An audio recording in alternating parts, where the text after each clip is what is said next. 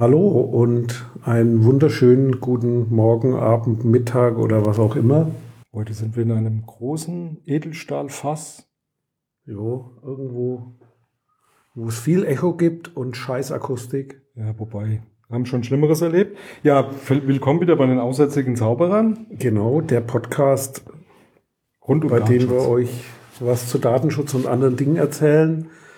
Und wie so oft versprochen, ich glaube, das kann ich mir auch langsam schenken, geht's, wir müssen noch die sieben Aspekte des Datenschutzes fertig kriegen und ja.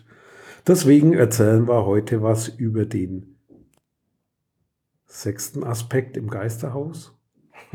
äh, den sechsten Aspekt, der da heißt, hast du den parat? Ja, Garantie des Rechts auf freie Informa freien Informationszugang, der sogenannte Datenschutz und die Informationsfreiheit komplementär beziehungsweise Komplementarität des Datenschutzes. Zungenbrecher, Komplementarität des Datenschutzes. Ja. Und ja, jetzt erstmal nochmal zur Wiederholung, alle sieben Aspekte. Dann fange ich mal an mit dem ersten Aspekt, das ist äh, Schutz von, von personenbezogenen Daten vor unbefugtem Zugriff, unerlaubter Kenntnisnahme, Verarbeitung und Nutzung. Dann gibt es den zweiten Aspekt, das ist der Schutz vor unzulänglicher Modellierung der Wirklichkeit durch Verwendung von ungeeigneter Software. Der dritte Aspekt wäre dann die Garantie der informationellen Gewaltenteilung.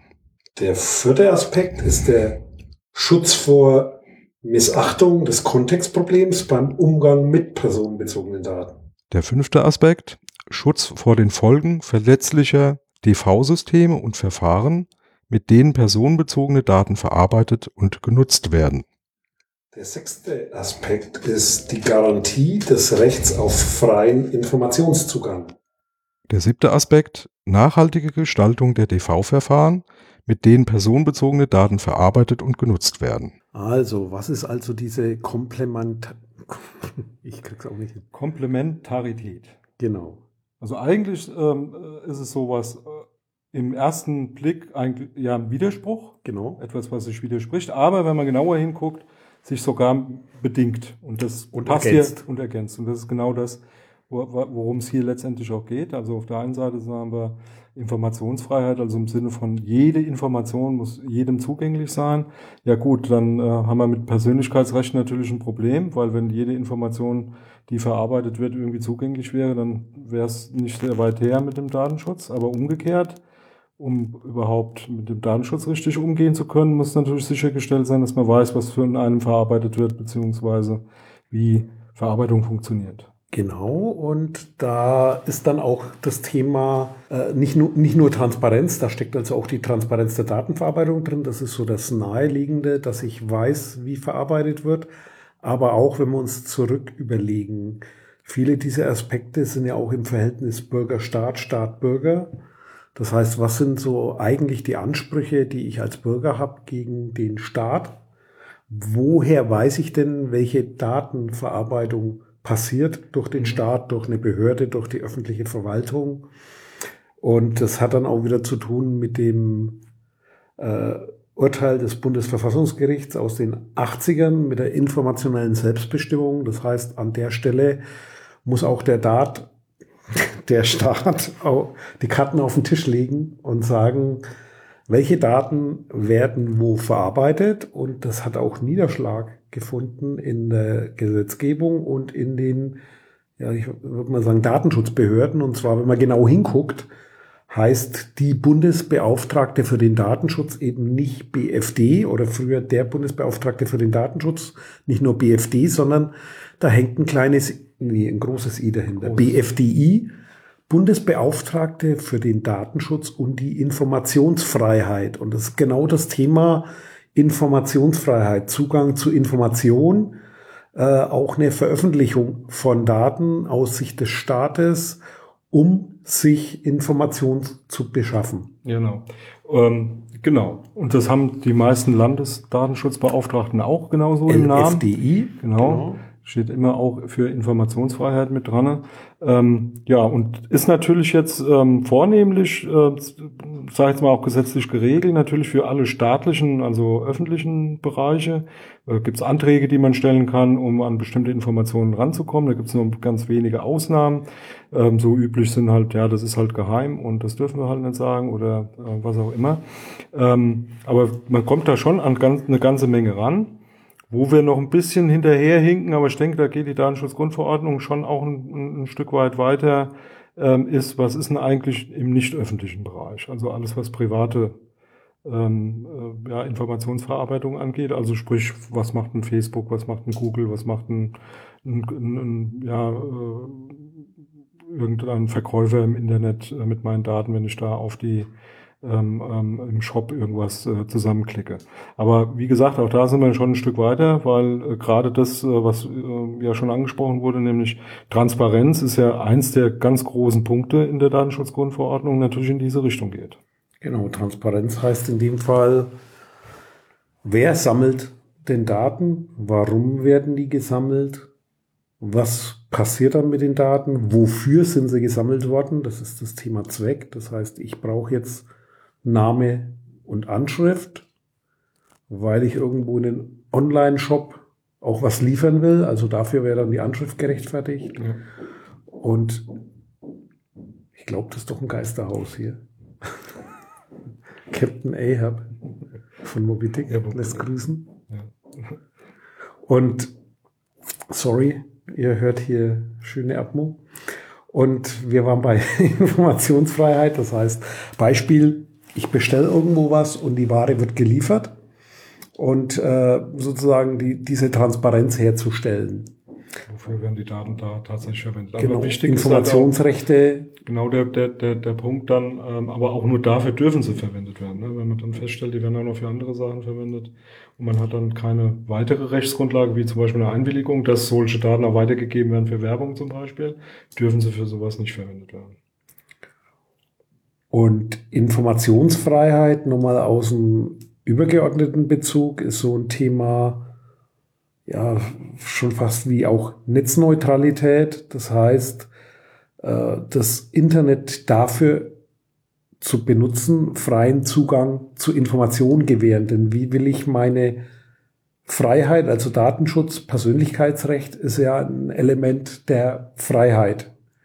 Und wie will ich quasi freie Entscheidungen, informierte Entscheidungen treffen, wenn mir Information, die als Grundlage für eine Entscheidung gelten, vorenthalten wird. Kann man das noch einfacher irgendwie erklären? Mir kommt das schon wieder so kompliziert vor.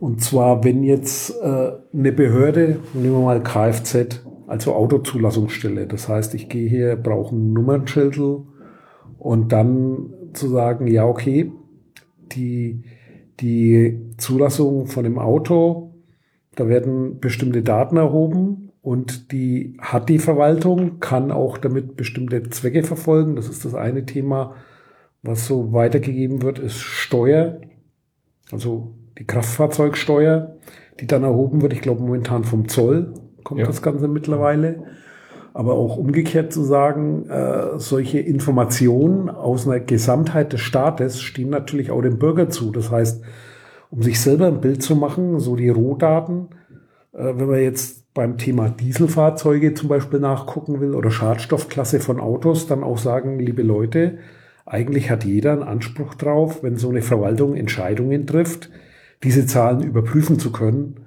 Also auch quasi so an die Rohdaten ranzukommen, um mal selber auswerten zu können, äh, wie sieht's denn tatsächlich aus mit Kraftfahrzeugen, die hier zugelassen werden, welche Art von Zulassungen gibt es, in welchen Zeiträumen, da auch mal die Information rauszugeben, beziehungsweise was aktuell diskutiert wird oder auch vor Gericht ist, das Thema Fahrverbote, dass man sowas auch hinterfragen kann und quasi die Freiheit hat, den Informationszugang zu nutzen und auch nachvollziehen, nachzuvollziehen, warum hat jetzt eine Behörde eventuell ein Fahrverbot gemacht, also eben nicht willkürlich oder nur nach Bauchgefühl entschieden, sondern die beziehen sich ja auf Gutachten oder auf irgendwelche Dinge, zu sagen, ja, dann bitte veröffentlicht doch dieses ja. Gutachten. Also wo, wo man, denke ich mal, relativ gut äh, so ein bisschen äh, nachvollziehen kann, ist tatsächlich so, wenn, wenn man mal guckt, wie sich so statistische Erhebungen in der Bundesrepublik und auch in Ländern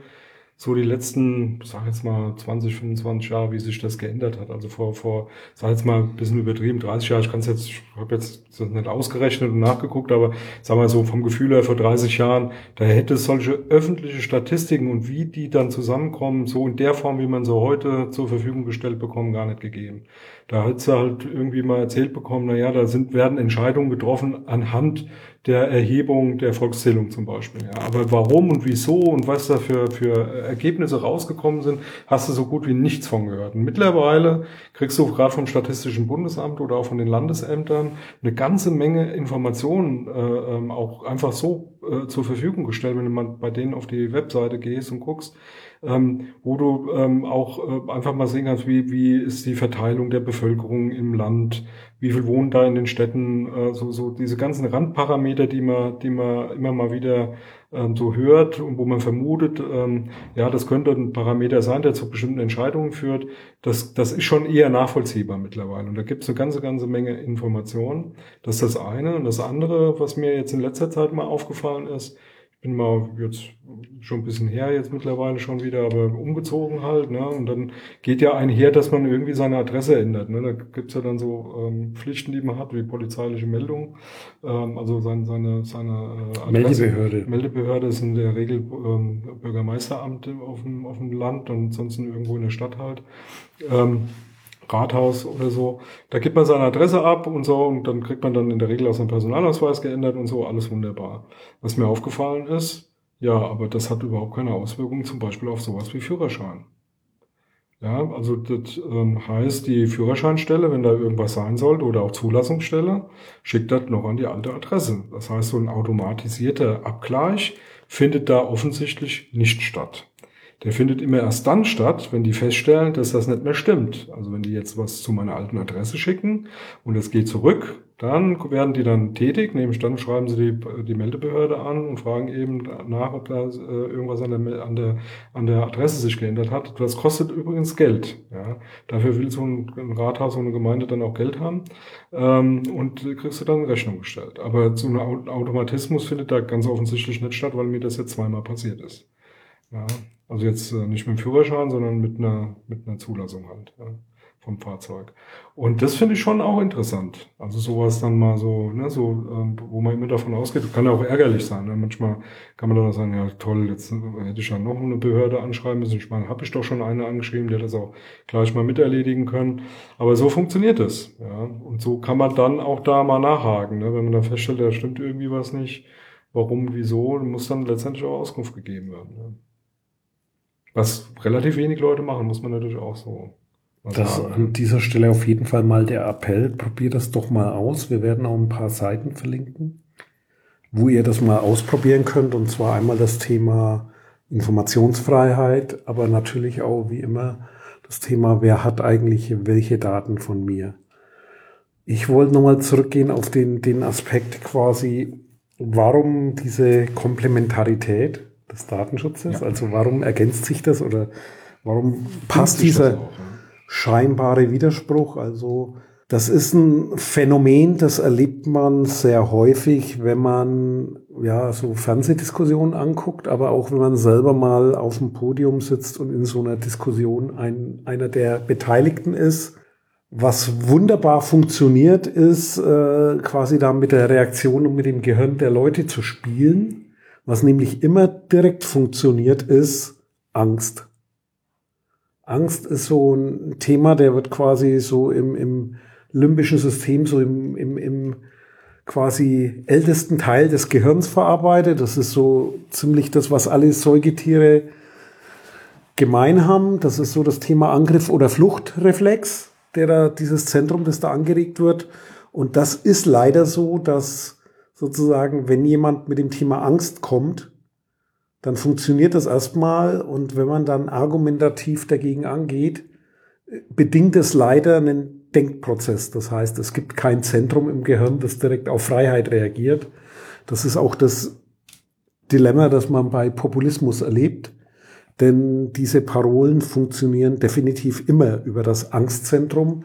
Und wenn einer ein Angstszenario aufbaut, um Sicherheit zu gewährleisten, Thema Videoüberwachung, also Kameras am Bahnhof aufstellen, in Zügen, damit du nicht überfallen wirst, damit hier kein Verbrechen passiert, wird dann immer funktionieren und Freiheit ist quasi ein intellektueller Prozess. Das heißt, ich muss nachdenken und muss mich anstrengen, um zu erkennen, was ist eigentlich Freiheit, was hat das mit meiner Freiheit zu tun. Und das ist auch quasi diese Komplementarität, warum Informationsfreiheit für Datenschutz wichtig ist. Denn das Persönlichkeitsrecht ist eben ein Teil der Freiheit. Das heißt, wenn dir für deine freie Entfaltung der Persönlichkeit nicht der Raum eingeräumt wird, wenn du dazu überhaupt keine Chance hast, selbst was zu entscheiden, selbst äh, ja dich unbeobachtet zu fühlen, für dich Dinge zu tun, wo du weißt, das ist nur für mich selber, dann wirst du dein Verhalten ändern. Dann lebst du quasi in so einer Zwangswelt. Ja. Und Zwang ist eben wieder dieses Thema Angst. Und, und ja. um nochmal zurückzukommen auf die Podiumsdiskussion, solltet ihr mal da drin verwickelt sein, also nicht, nicht irritiert sein, es ist nicht einfach und man hat ab und zu dann auch wirklich nicht die Chance, das dann wieder umzudrehen. Denn Angst funktioniert eben. Man muss, man muss dann gucken, dass man einen guten Ausstieg macht oder das Thema sozusagen erklärt, was eigentlich Freiheit ist und was es dafür bedarf. Ja. Ist aber anstrengend und quasi liegt an der Arbeitsweise des Gehirns. Und deswegen äh, quasi versuche ich damit umgekehrt zu erklären, warum die Dinge so zusammenhängen. Und warum auch Datenschutz eine intellektuelle Leistung ist. Ja. Ähm, oder ich sag mal, man kann es natürlich auch nochmal noch mal relativ einfach auf den Punkt bringen, um beurteilen zu können, ob meine Persönlichkeitsrechte in irgendeiner Form betroffen sind von irgendeiner Maßnahme, kann ich natürlich nur dann ähm, eine, Be eine Beurteilung äh, durchführen, wenn, wenn ich die Informationen habe, um äh, da mir eine Meinung auch drüber zu bilden. Also ein schönes Beispiel finde ich, ist, wenn man, wenn man sich so anguckt, was da in Berlin war, das glaube ich da, wo sie die ähm, die Videoüberwachung Südkreuz. Südkreuz, genau, dieses mit Gesichtserkennung und so. Ne? Ich sage jetzt auch mal so, wie mal auf das Beispiel von, von vorhin nochmal zurückzukommen. Vor 30 Jahren hätte da überhaupt keiner irgendwas drüber äh, erfahren. Das wäre halt aufgebaut worden, das wäre ausprobiert worden, entweder hätte das funktioniert oder nicht. Und da wäre halt irgendwas draus gemacht worden. Das hätte kein Mensch hätte das mitbekommen. Ja.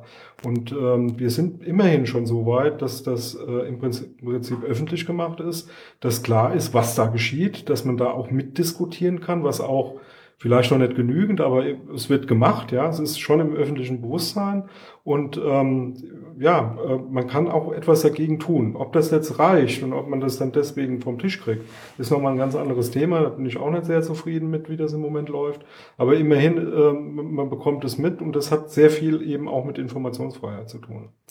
Und wenn man dann auch guckt, sozusagen Informationsfreiheit wäre dann auch ein Thema, an diese Gutachten ranzukommen. Also nicht nur an die Daten. Wir haben ja. vorhin gesagt, so ein Anspruch, okay, was sind eigentlich die Rohdaten, die dahinter liegen? Kann ich das nachvollziehen oder vielleicht selber berechnen?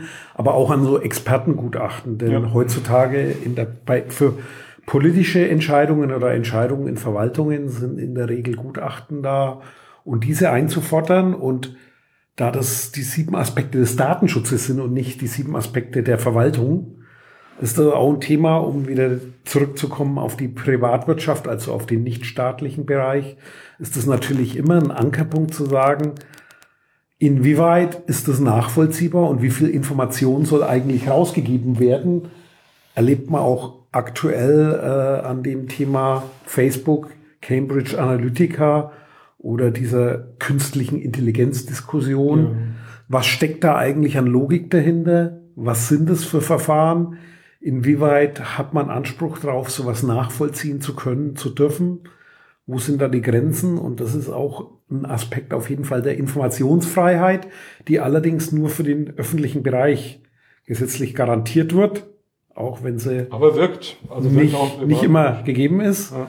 und man die ab und zu einklagen muss. Ich glaube, die tun da ganz viel dafür, an solche Informationen zu kommen ja. und gehen auch regelmäßig den juristischen Weg. Das heißt, die erklagen sich das, aber das wird eigentlich ja viel zu wenig gemacht und sollte man auch so mal nachfragen, auch in seiner eigenen Gemeinde, Kommune, auch wenn man der manchmal die Leute ein bisschen irritiert, aber sollte man schon nutzen, weil sonst sind diese Freiheitsrechte irgendwann weg. Ja, und haben wir was vergessen? Ja, sicher haben wir was vergessen, aber, aber ist ja nicht so schlimm. Weil wir haben es ja vergessen. Bis Tschüss. zum nächsten Mal, macht's gut, ciao. Dieses Angebot ist keine Rechtsberatung und vollständig subjektiv. Zu Risiken und Nebenwirkungen lesen Sie die Gesetzgebung und fragen Ihren Datenschutzbeauftragten oder Rechtsanwalt.